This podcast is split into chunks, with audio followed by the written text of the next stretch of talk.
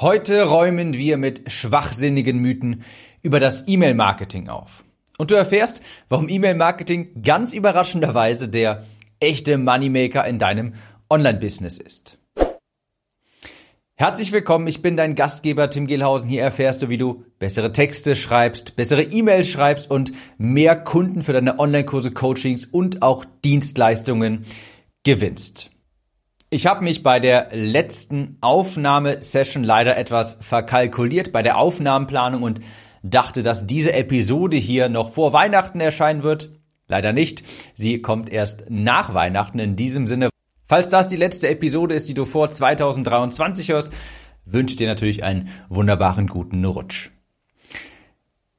Das Thema heute, das sind E-Mail-Marketing-Mythen. Großes Thema gerade bei mir generell E-Mail-Marketing einerseits. Du hast es vielleicht mitbekommen, mein neues Programm Grow and Sell kommt am 12.01.2023 auf den Markt. Komm auf timnews.de, trag dich dort in den Newsletter ein und dann erfährst du auch genau, wann es soweit ist, welches Angebot es geben wird und dergleichen. Denn das Produkt wird es nicht quasi sofort als Evergreen geben, sondern erstmal als klassischen Launch mit begrenztem Zugang und danach kann man das auch erstmal nicht mehr erwerben. Also auf timnews.de einmal gehen und dort eintragen, falls du dich für das Thema E-Mail-Liste aufbauen und über E-Mail-Marketing verkaufen interessierst. Ich war vor kurzem noch bei This is Marketing und da gab es einen Vortrag von Ryan Dice und Ryan Dice ist eine absolute Online-Marketing-Ikone und da hat er auch über Trends gesprochen und unter anderem sagte er auch, also Trends für die Zukunft im Online-Marketing, dass wir uns alle viel mehr wieder auf E-Mail-Marketing konzentrieren sollten. Jetzt fragst du dich vielleicht, wie kann denn quasi der Großvater der Marketingkanäle E-Mail-Marketing wieder neuer Trend werden? Naja, Ryan sagte es selbst. Man kann über die Zeit alles Mögliche ausprobieren, alle shiny new Objects mitnehmen, was es also an Marketingkanälen gibt, seines Messenger-Bots oder irgendeine neue Social-Media-Plattform. Das macht dann für ein paar Monate mal Spaß, aber über die lange Zeit sieht man einfach, dass nichts E-Mail-Marketing schlägt. Kein anderer Vertriebskanal ist so kosteneffizient und hat einen so hohen Return on Investment. Du erreichst deine Zielgruppe einfach, wann du es möchtest, sicher und wir Menschen sind einfach gepolt, über E-Mails zu kaufen. Also E-Mail-Marketing unterm Strich über die lange Zeit schlägt kein anderer Vertriebskanal E-Mail-Marketing. Und ich sage das schon seit Ewigkeiten, the money is in the list. Das Geld liegt in der Liste.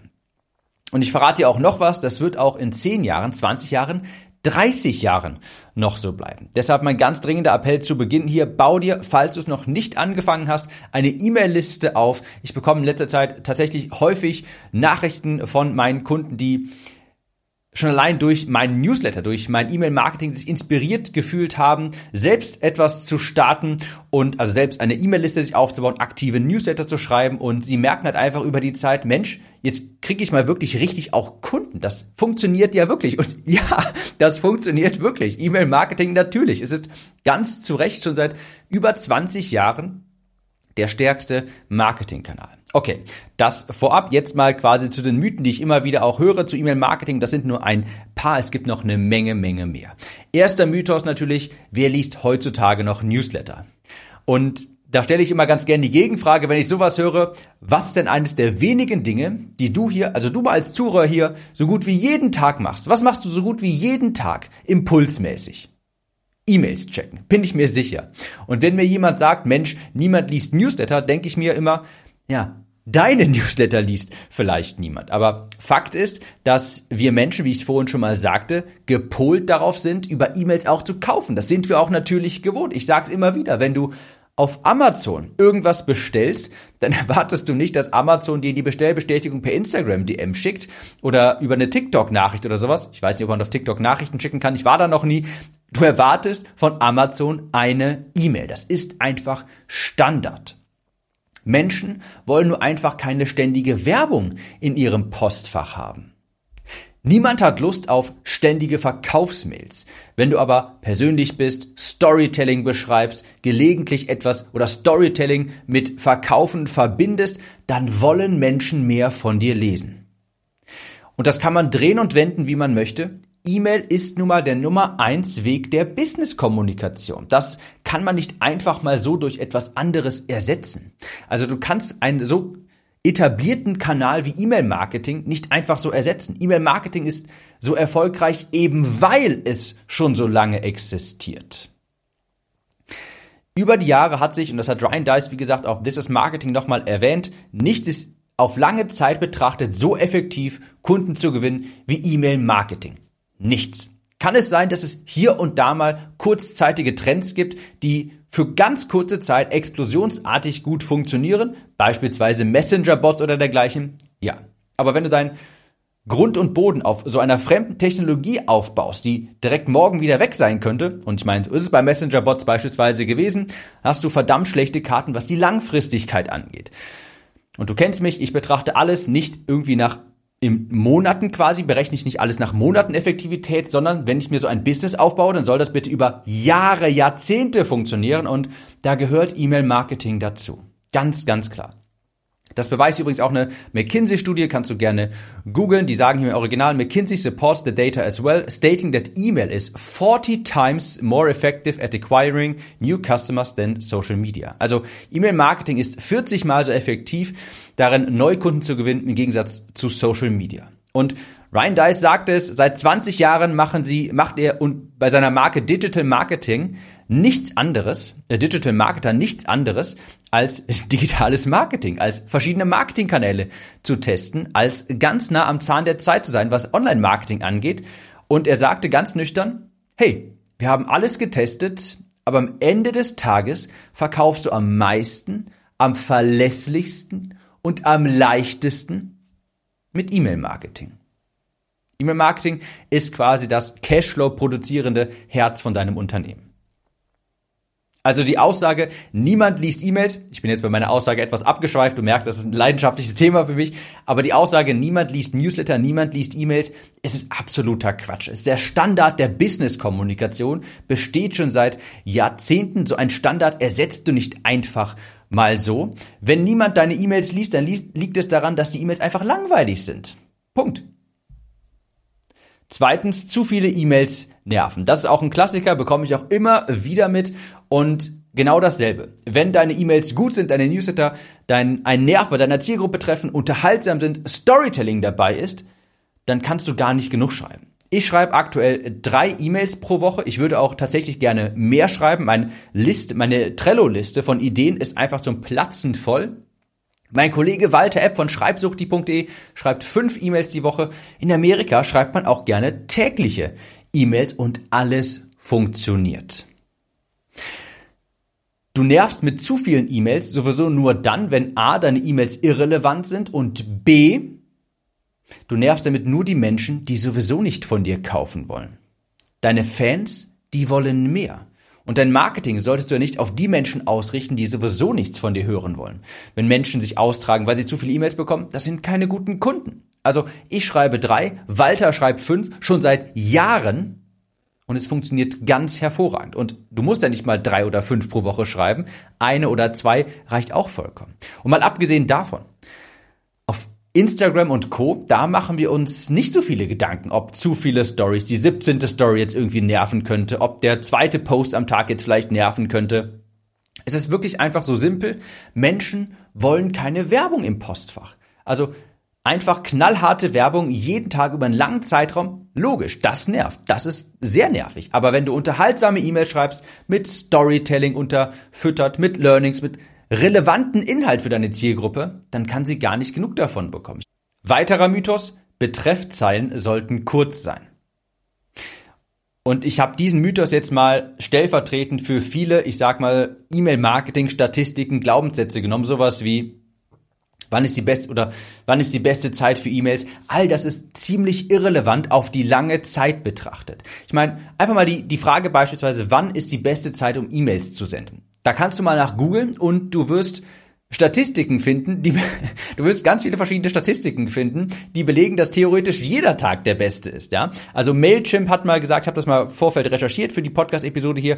Mailchimp sagt beispielsweise, sie haben das mal haben das äh, analysiert, wann werden, wann sind die höchsten Öffnungsraten. Mailchimp sagt donnerstags. MailerLite hat, und ein Mailer, Mailer heißt die, äh, heißt der Provider, der hat rausgefunden, es sei wohl Dienstag.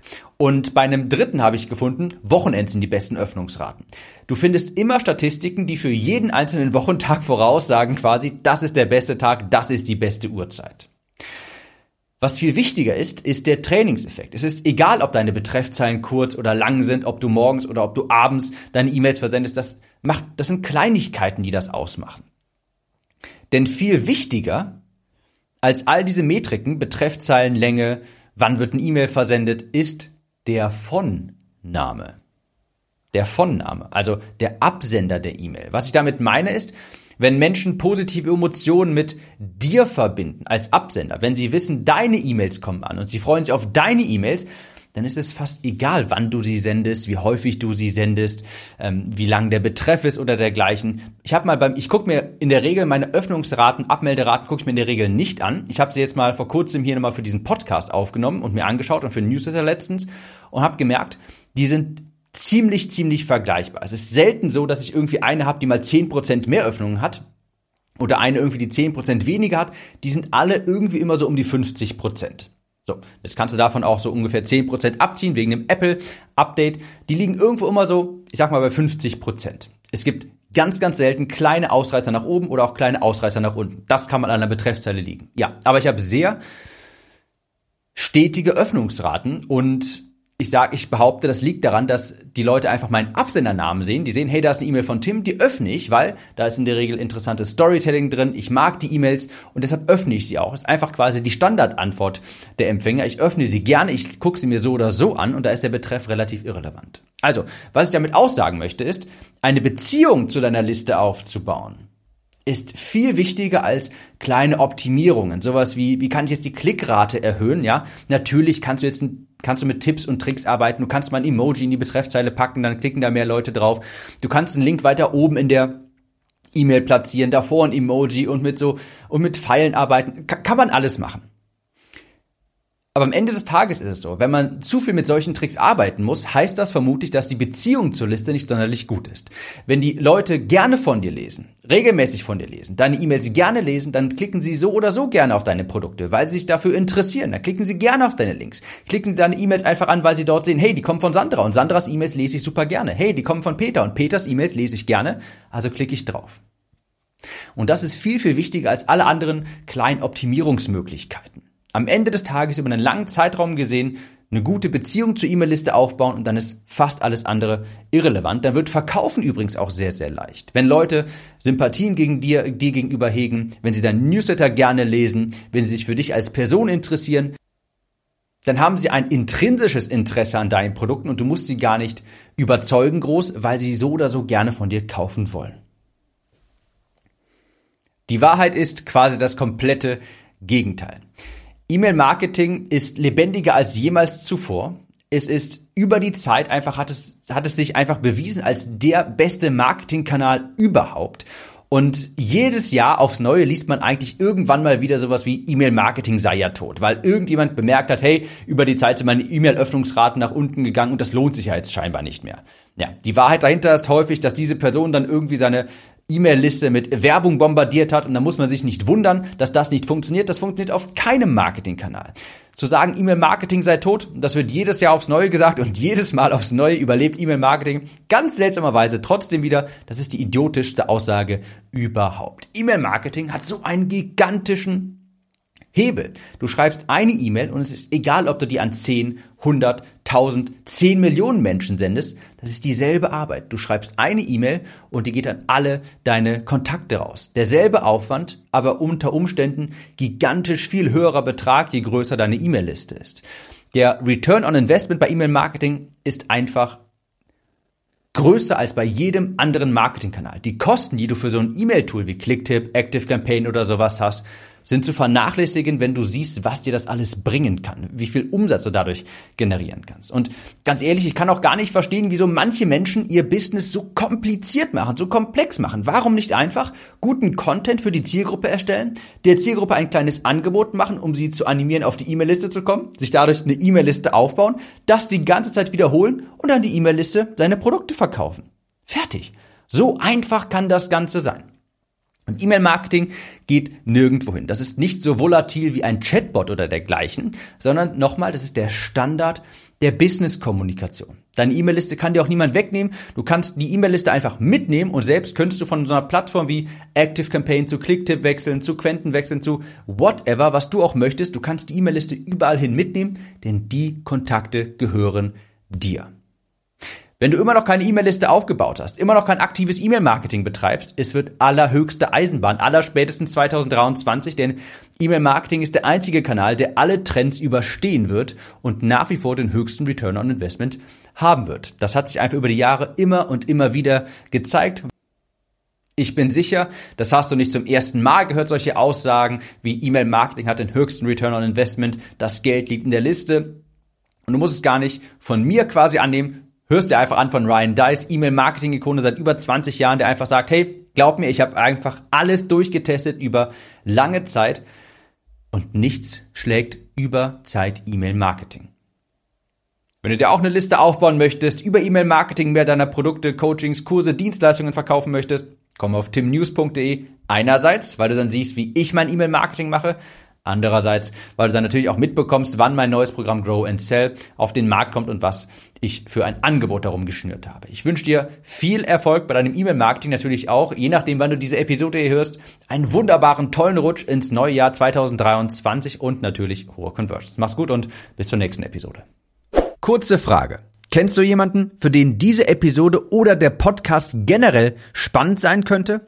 Falls ja, erzähle ihm oder ihr doch einfach davon. Vielleicht per Instagram oder WhatsApp. Auf iPhones kannst du das beispielsweise ganz einfach tun, indem du auf das Teilen-Symbol klickst. Vielen Dank für deine Unterstützung.